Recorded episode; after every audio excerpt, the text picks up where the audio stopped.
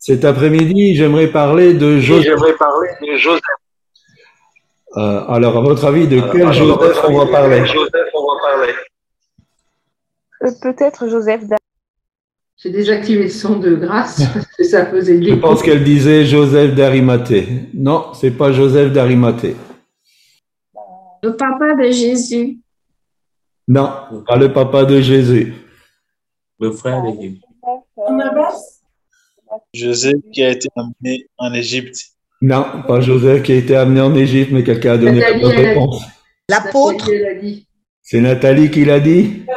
C'était euh, Jean-Pierre. C'est Barnabas. Il triche. ah, Il triche.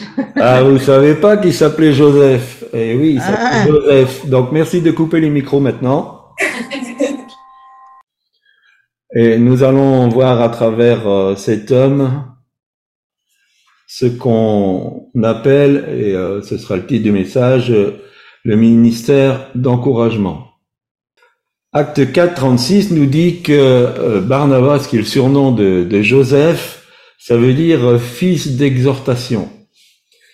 Et exhortation veut dire encouragement.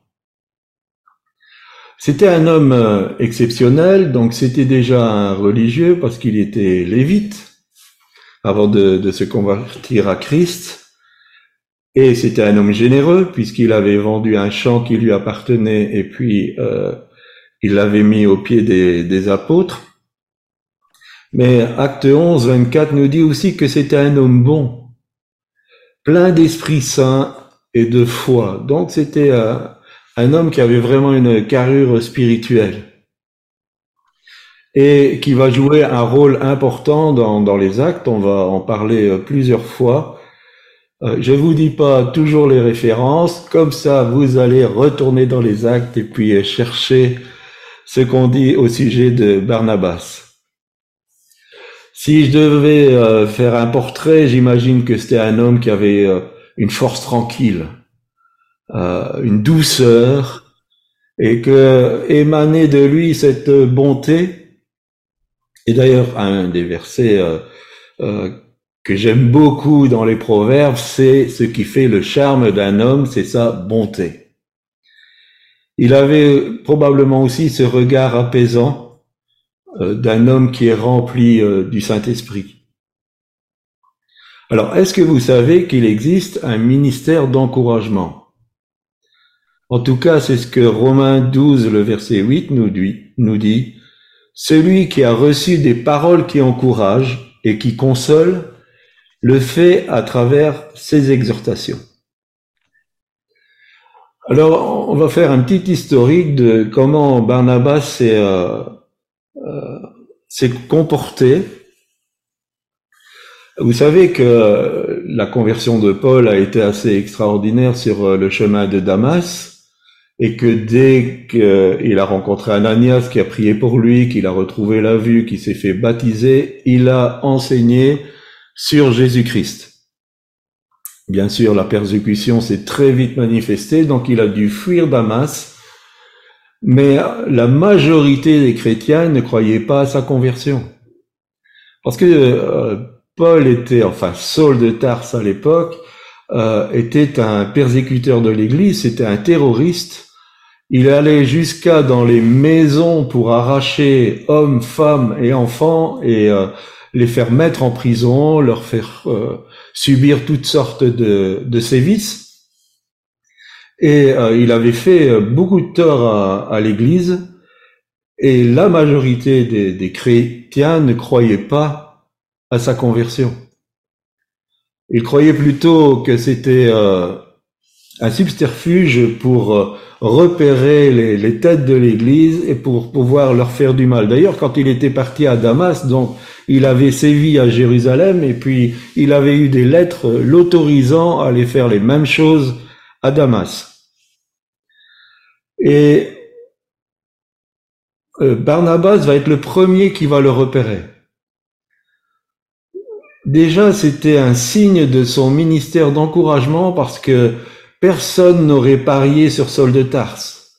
Mais Barnabas, lui, oui. Il a vu le potentiel qu'il pouvait avoir chez cet homme. Il a, il a vu euh, la transformation. Euh, Je suis sûr qu'il avait des convictions spirituelles par rapport à, à Saul de Tarse. Et donc il va se, se mouiller et il va prendre Paul, avec, euh, le Saul de Tarse, euh, qu'on va appeler Paul plus tard, il va le prendre avec lui et le présenter aux apôtres, du moins à deux d'entre eux. Donc, euh, on parle de, ça dans le livre des Galates, mais aussi dans, le livre des Actes, mais aussi dans Galates 1, 18 et 19. Il a rencontré Pierre et Jacques, et probablement que les autres grands disciples, on va dire, que les autres apôtres n'ont pas voulu le rencontrer. Euh, donc Barnabas l'a introduit euh, vers ceux qui faisaient figure de, de leadership de, l'Église à l'époque.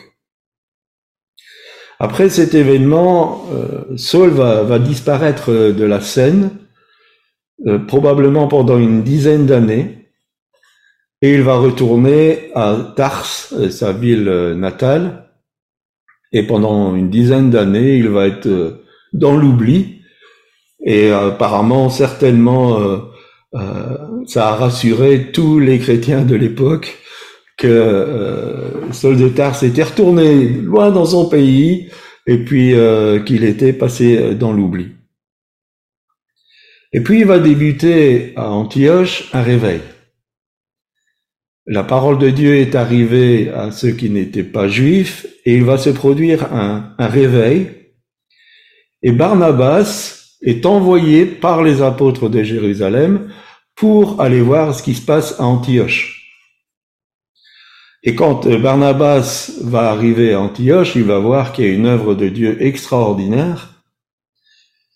Et imaginez, euh, vous êtes quelque part à Jérusalem, euh, plein d'Esprit Saint, plein de, de charisme, plein de l'onction de Dieu, mais vous êtes un peu dans, dans l'ombre des, euh, des têtes euh, de l'Église de, de l'époque parce que vous ne faites pas partie des, des onze plus un qui, qui ont connu euh, Jésus.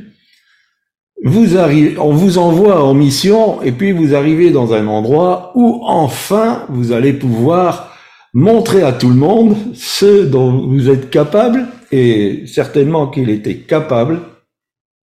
Mais la première pensée de Barnabas, c'est de dire voilà les circonstances, une bonne situation pour remettre Saul de Tarse en selle. Et donc, il va euh, rester quelque temps à Antioche, mais très vite, il va partir pour Tarse pour aller chercher Paul. Alors, les voyages à ce moment-là, c'était pas comme aujourd'hui, il n'y avait pas d'avion, il n'y avait pas de voiture, donc ça prenait un certain temps, mais il a laissé un réveil de côté pour aller chercher Paul. C'est, extraordinaire son, son attitude. Et bien sûr, Paul va, va la- l'accompagner. En fait, Barnabas a donné la possibilité à Paul d'entrer dans son ministère. Il l'a favorisé, il a ouvert la porte, il a aidé pour que Paul puisse entrer euh, dans le ministère. Et ensuite, ils ont commencé à œuvrer ensemble et ça a été une œuvre extraordinaire. À partir du chapitre 13 des Actes, on voit que euh, ce tandem euh, n'est pas au bout de, euh, du service de Dieu parce qu'ils sont mis à part, eux deux, d'une manière tout à fait particulière par le Saint-Esprit, pour aller annoncer l'évangile. Et ils partent ensemble, et Dieu les accompagne, ils font des disciples partout. Euh, bon, bien sûr, euh, il y a toujours euh, euh, des combats, des conflits, mais euh, ils, ils marchent ensemble. Et puis, au retour, ils établissent des églises, ils établissent des anciens, donc ils font une œuvre extraordinaire. Et même à un moment donné, le leadership change. Parce qu'on parle de Barnabas et Saul, et puis on parle de Paul et Barnabas. C'est une façon de dire que euh, le leadership de cette équipe et bien sûr d'autres les accompagnaient, a changé de main. Et Barnabas a laissé sa place. Il s'est pas défendu bec et ongle en disant mais c'est moi le patron. Euh, il a laissé euh, Paul, comment je dirais, se réaliser, progresser dans, sa marche avec le Seigneur. Et euh, je peux dire que Paul, à, la lecture de ses écrits, doit beaucoup à Barnabas. Beaucoup, beaucoup, beaucoup. Et souvent, on oublie les, les personnes qui ont propulsé les autres en avant. Après va subvenir un, un différent entre eux, et ce différent va faire qu'ils vont se séparer au niveau du, du service. Le bien qu'on peut retirer de ça, c'est qu'il n'y aura pas une équipe, il y en aura deux. Mais pourquoi il y a eu un différent? Il y avait un homme qui s'appelait Jean-Marc qui les avait accompagnés pendant une partie de leur voyage. Mais à un moment donné, Jean-Marc a quitté euh, Barnabas et Paul pour faire autre chose. Et dans leur deuxième voyage missionnaire, Barnabas voulait reprendre Jean-Marc avec eux. Mais Paul n'était pas de cet avis. Il a dit non, ça va pas. Il nous laisse tomber en cours de route, grosso modo. Je, je fais une version très très moderne de, la parole de Dieu. Il nous a laissé tomber en cours de route. C'est quelqu'un, on peut pas avoir confiance. Et à nouveau, le ministère d'exhortation va se réveiller parce que Barnabas va prendre la défense de Jean-Marc. Si il a su pousser un homme avec un passé aussi lourd que Paul, il a su aussi pousser en avant un Jean-Marc qui, pour euh, la raison on ne sait pas, euh, avait abandonné euh, l'équipe en route. Et euh, Paul n'avait pas quelque part ce, cœur d'exhortation, du moins à l'époque. Et lui, il était strict et assez tranché dans, dans ses décisions. Et Barnabas va mettre sur l'autel cette amitié avec Paul pour prendre la défense de quelqu'un d'autre. Le ministère d'exhortation, c'est quelque chose de fort et qui demande quelquefois des, sacrifices. Je prends un deuxième exemple. On va parler d'un Jonathan. Vous voyez de qui je veux parler Jonathan qui était euh, l'ami au, très très bon euh, sens du terme, qui était l'ami de David. J'essaye toujours moi de, de réfléchir un peu comment les personnes réagissent à des situations euh, par rapport à leurs conditions. Jonathan, c'était le fils du roi euh, Saül. Et il était celui qui allait hériter du trône. Et voilà que Dieu décide d'en choisir un autre, un berger, qui n'a aucune euh, affinité royale, qui n'a pas de sang royal dans, les veines. Dieu se choisit un homme selon son cœur. Euh, sa, son onction royale est passée relativement secrètement. Mais petit à petit, David va démontrer que l'Éternel est avec lui. Et Jonathan, au lieu de se sentir menacé, il va favoriser aussi euh, le développement de David. Il va euh, le protéger contre les, les attaques de son père. Il va se mettre lui-même en danger pour protéger David. Donc voilà un homme qui abandonne ses prétentions au trône parce qu'il a saisi la pensée de Dieu et qui va pousser le choix de Dieu en avant, sans esprit de compétition, sans amertume. Ce qui est dommage dans l'histoire de, Jonathan, euh, c'est que je suis convaincu qu'il aurait dû être à côté de David et être le chef de son armée. Parce que Joab, qui était le chef de l'armée de, David, c'était pas un gars spécialement euh, recommandable. Euh, il a fait pas mal de, de, boulettes et de choses qui étaient euh, pas très correctes. Mais je suis convaincu que Jonathan devait être à, à côté de David Et d'ailleurs, c'est ce qu'il dira, toi en tant que roi et moi à tes côtés. Qu'est-ce qu'il a retenu à la maison de son père? C'est pas. Est-ce que peut-être qu'il pensait que de là, il allait pouvoir mieux protéger David? En tout cas, il était resté dans le mauvais endroit. Et finalement, il va perdre la vie sur euh, le champ de bataille. Mais euh, je veux relever vraiment ce, ce sens de l'amitié qu'avait euh, Jonathan. Et d'ailleurs, David va respecter cette alliance avec Jonathan bien après sa mort, et il va faire du bien à un de ses descendants, qui s'appelait Méphibosheth, euh, en, en souvenir de, cette amitié. Alors pourquoi je, je prends ces exemples? Quelle pourrait être euh, l'application pour nous?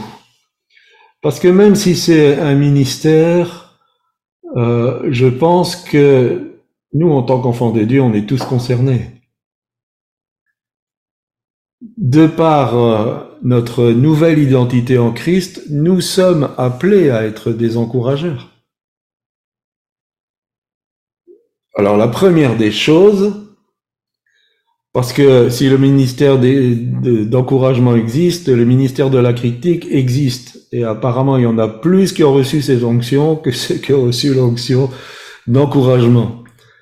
Donc la première des choses, c'est que nous devons, nous, régler ce problème. Le problème de la critique.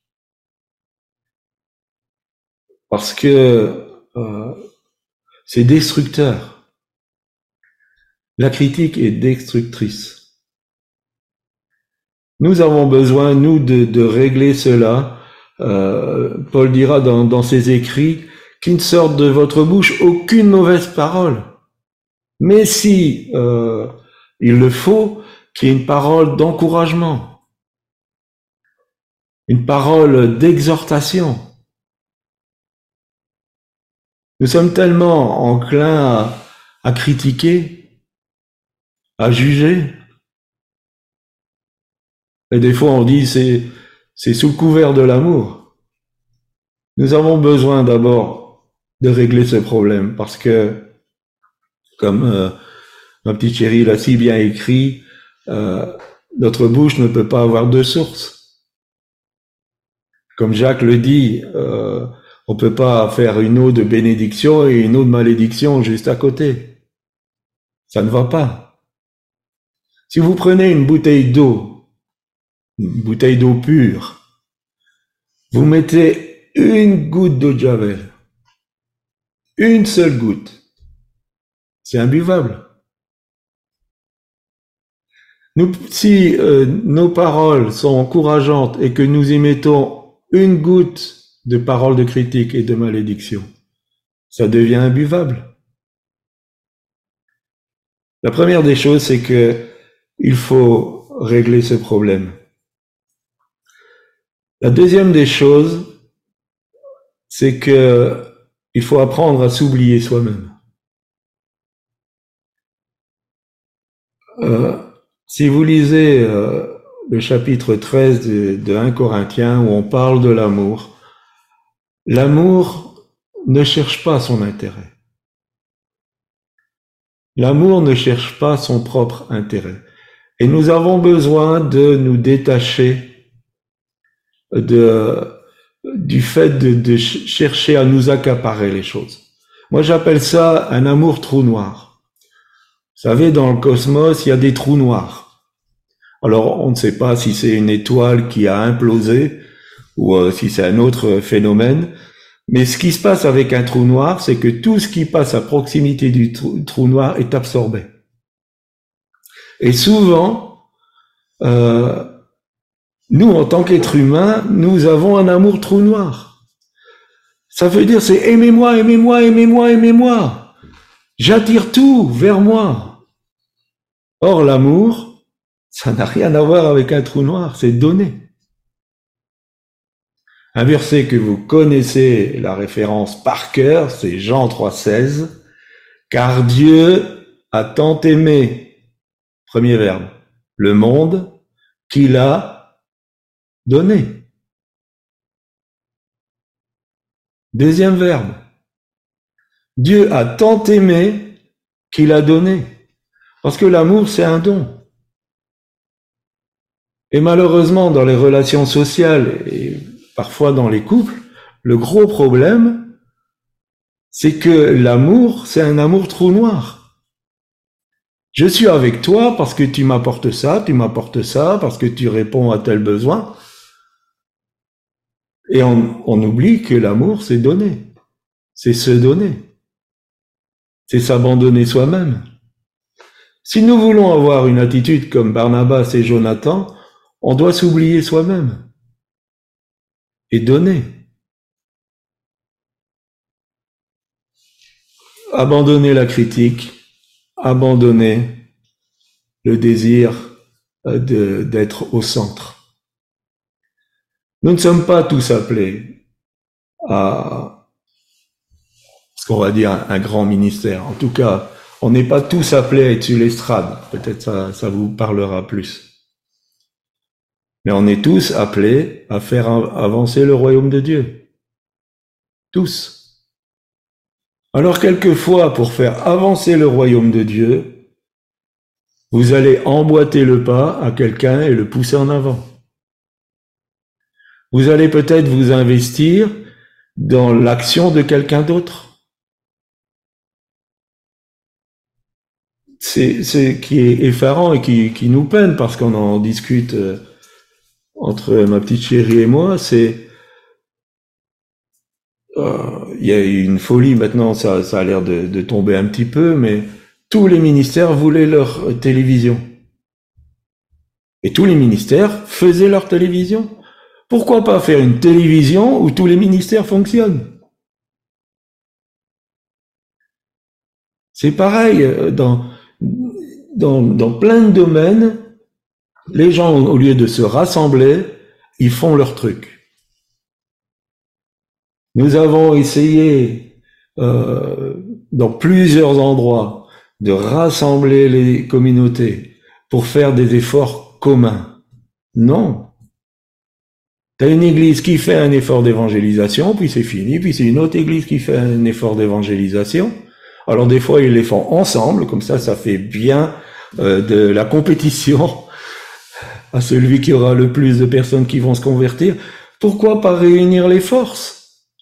Pourquoi ne pas montrer euh, ce fait que nous sommes ensemble et que nous sommes tous satisfaits de la place où nous sommes?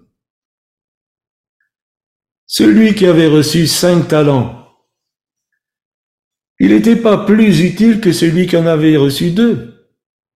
Et il n'était pas plus utile que celui qui en a reçu un. Dans cette parabole, Jésus nous dit qu'il a donné à chacun selon ses capacités.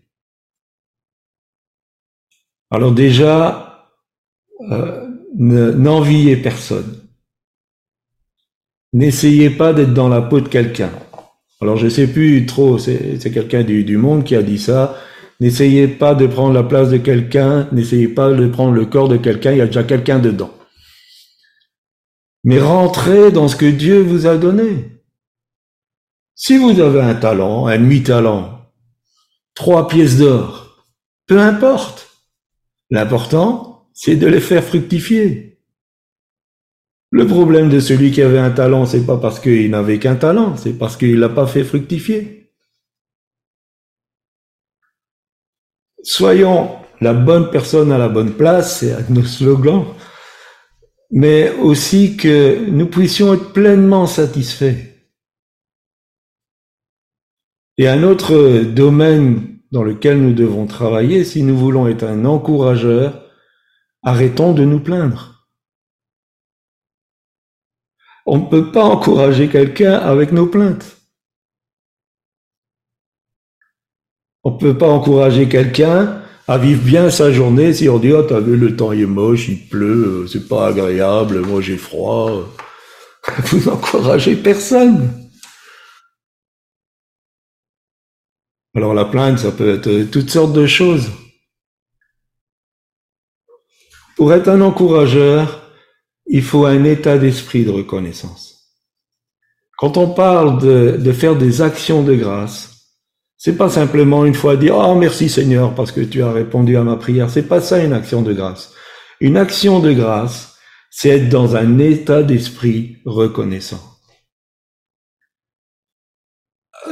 Arriver à ce stade où Paul était arrivé en disant j'ai appris à me contenter de là où je suis que j'ai de la nourriture, je sois dans la disette, que j'ai euh, un toit, que j'en ai pas, que et c'était des choses élémentaires pour lui.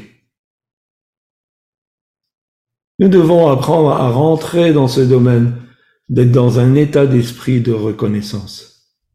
Parce que si nous sommes dans cet état d'esprit reconnaissant, nous allons pouvoir encourager les autres. Nous allons pouvoir avoir cette, cette parole qui est, euh, c'est euh, comme euh, de l'or sur des sur une pomme. Enfin, je sais plus trop quoi. Cette parole dite à propos, elle a beaucoup de valeur. Elle peut soigner, elle peut guérir, elle peut sauver quelqu'un du suicide. J'aime euh, ce témoignage. C'était un serviteur de Dieu. C'était dans les années 80 et il faisait de la de la CB, de la Citizen Band.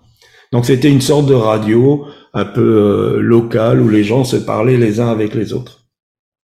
Et il était sur euh, sur un groupe et dans ce groupe il y avait un homme qui était très malade euh, depuis longtemps. Et ce serviteur de Dieu a eu à cœur d'envoyer, d'ailleurs son QRZ, donc c'était tout le code Q et tout ça, alpha, bravo et ainsi de suite. son, son QRZ c'était espérance. Et il a écrit une lettre d'espérance à, à ce couple. Il avait reçu l'adresse et il a écrit une lettre d'espérance en donnant euh, euh, toutes des, paroles pour les encourager et tout ça. Et il l'a envoyé par la poste. Et un matin, cette femme euh, s'est levée et elle avait décidé de tuer son mari et de se suicider après. Elle avait une arme, elle avait mis une lettre pour expliquer son geste elle avait mis de l'argent pour euh, les obsèques et elle était déterminée. Et puis, euh, ça c'est la grâce de Dieu, elle attendait. On ne sait pas trop ce qu'elle attendait. Et puis le facteur est arrivé avec la lettre le même jour. Elle l'a ouverte et quand elle l'a ouverte, elle s'est mise à pleurer et elle a abandonné ses, ses dessins. Et quinze jours après, ses serviteurs rencontraient ces personnes et ils se donnaient à Jésus-Christ. Voilà, votre parole euh, d'encouragement, elle peut sauver des vies. Elle peut relever des gens qui sont malades. Que nous puissions avoir cette, parole, une parole dite à propos tellement euh, bénéfique et bien sûr, euh, entre nous, en tant qu'enfants de Dieu, nous avons besoin de, nous encourager mutuellement, vu les temps que, nous avons. Alors arrêtons de nous plaindre. Ayons ce, regard bienveillant sur, Dieu. Et si nous sommes à, un pôle de, responsabilité, alors ça, peut être dans, dans l'Église, ça peut être dans le ministère, mais ça peut être aussi en tant que parent, ça peut être euh, en tant que euh, qu'épouse, ça, ça, peut être en tant que travailleur, ça, en tant que citoyen. Si nous avons une zone de responsabilité, d'autorité, aidons les autres à rentrer dans ce qu'ils ont reçu. Aidons les autres à entrer dans ce qu'ils ont reçu. Tant d'enfants gâchent leur vie parce que les parents n'ont pas fait ce rôle. Tant d'enfants ont raté plein de choses parce que les parents ne les ont pas encouragés, mais les ont dévalorisés. Alors, on n'est pas dans un monde de bisounours, ça ne doit pas être hypocrite non plus. Mais euh, si on a ce cœur, on aura la parole à propos. Rappelez-vous, euh, si vous êtes parent, quand euh, l'enfant apprend à rouler à vélo, alors euh, c'est très rare que l'enfant ne tombe pas les premières fois, Et on dit, c'est pas grave, relève-toi, réessaye, tu vas y arriver. C'est le ministère d'encouragement. Et à un moment donné, l'enfant y arrive. Mais si à la première chute, le parent dit, oh, mais t'as déchiré ton vêtement, t'es un incapable, c'est pas si difficile de rouler un vélo, comment que ça se fait que tu n'y arrives pas? L'enfant ne- n'y arrivera pas. Il va y arriver peut-être par la peur, mais c'est la peur qui va le motiver, pas l'encouragement. Voilà ce que je voulais laisser euh, cet après-midi. Je vais pas être euh, plus long. Et donc, euh, je rappelle ces quelques points. Arrêtons de nous plaindre. Arrêtons de manifester un amour trou, trou noir. Arrêtons de critiquer. Et poussons les autres en avant. Quelle que soit notre place, poussons les autres en avant. Et Dieu va manifester cette onction d'encouragement. Et l'Église sera forte. Si l'Église est si faible aujourd'hui, c'est à cause de ces dissensions, de ces guerres euh, civiles, du fait que les uns et les autres s'entretuent avec la langue.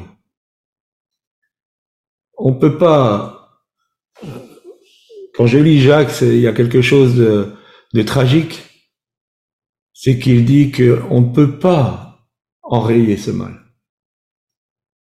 Mais en tout cas, nous pouvons déjà l'arrêter dans notre propre vie. Et la deuxième des choses, c'est de nous positionner quand nous sommes confrontés à ce, je dirais, ce, flot de méchanceté par la langue, de nous positionner dans la vérité et d'enrayer ce mal. Et si dans notre zone de responsabilité, il y a euh, ce, mal de la langue qui, euh, qui se manifeste, prenons position. Prenons position. Parce que ça fait énormément de tort. Merci de m'avoir écouté. Que le Seigneur vous bénisse. Merci Seigneur. Merci Seigneur, je sais. Merci Seigneur. euh, Nous te présentons nos personnes, Seigneur. Nous te présentons nos bouches, Seigneur. Te demandons de purifier nos bouches, de purifier nos, les mots qui sortent de nos bouches, Seigneur, de purifier nos cœurs. Seigneur, nous te demandons de, de devenir des encourageurs, des encourageuses, Seigneur, que nous regardions l'autre toujours au-dessus de nous, Seigneur, que nous puissions voir euh, ce qui est bon dans chaque être humain que tu places sur notre route, que nous puissions avoir, Seigneur, euh, de ta part cette parole à propos, Seigneur mon Dieu. Viens transformer nos cœurs, Seigneur. Viens, Seigneur, euh, faire ton œuvre dans ton Église, Seigneur en nous et dans tout ton corps, Seigneur. Viens, Seigneur, euh, unir, Seigneur, véritablement ton corps. Nous te le demandons au nom de Jésus. Seigneur, manifeste-toi et, et que toutes ces divisions, Seigneur, euh, s'arrêtent. Nous te le demandons, Père. Euh, fais que nous soyons ces agents, Seigneur, euh, qui vont faire la différence, Seigneur. Que nous soyons ces encourageurs qui vont faire la différence, Seigneur te le demandons euh, tout particulièrement pour, euh, pour nous, mais aussi pour euh, Z37M, Seigneur. Que vraiment ça soit, euh, que nous puissions faire euh, la différence, Seigneur, de par nos comportements. Je te le demande au nom de Jésus. Merci, Seigneur. Merci Seigneur Jésus. Gloire à ton nom, Gloire Jésus. à toi Jésus. Amen. Merci Seigneur.